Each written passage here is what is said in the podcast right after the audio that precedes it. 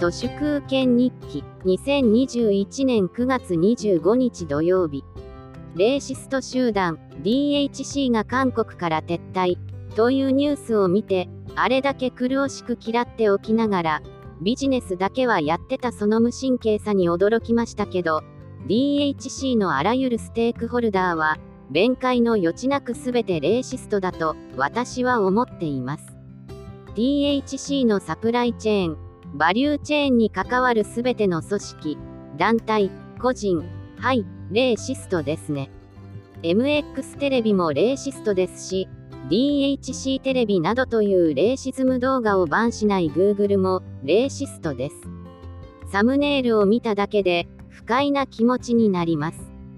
DHC の社員などはレーシズムのまさに中核にいる人間のクズで醜い差別によって飯を食っているわけなので比喩ではなく今すぐ死ねよって思います。DHC 社員の家族などももっと明らかにされて社会的制裁を受けるべきだと思います。私がなぜコンビニを使わないかといえば存在そのものが反社会的存在だからですが彼らは同時に未だに DHC のバイヤーでもあります。DHC のレーシズムにだんまりを決め込むマスメディアもレーシズムの一部です。マスメディアが放かぶりしているから愚民がレーシズムのことを恥だと感じなくなっています。技能実習制度もまたレーシズムそのものです。調査によれば技能実習制度における7割の事業者がイリーガルな運用をしています。運用が問題なのではなく経団連がレーシズムなのです。DHC や技能実習制度は今すぐなくなるべきものであって何ら弁解の余地などはありません。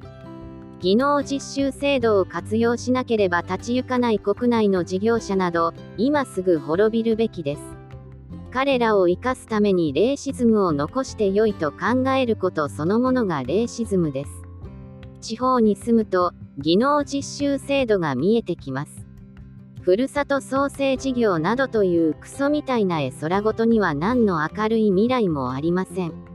DHC や技能実習制度に紐づくあらゆる産業で飯を食っている人間どもは今すぐ死ぬべきです。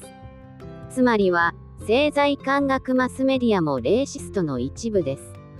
岸田ボックスにこうした意見を投函しても何の反応もないだろうなと思います。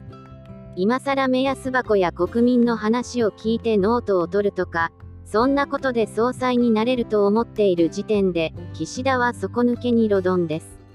満州国2.0の衰退を決定づけた竹下登が消費税と引き換えに総理大臣から身を引いた後の宇野宗介みたいな自民党総裁選を喜んでお祭り騒ぎしている人々がこれからもますます衰退していくことを祈るだけですが DHC ビールをふるさと納税の返礼品にしていた地方自治体も例外なく滅びてほしいと思います以上本日も最後までありがとうございました。人の行く裏に道あり花の山。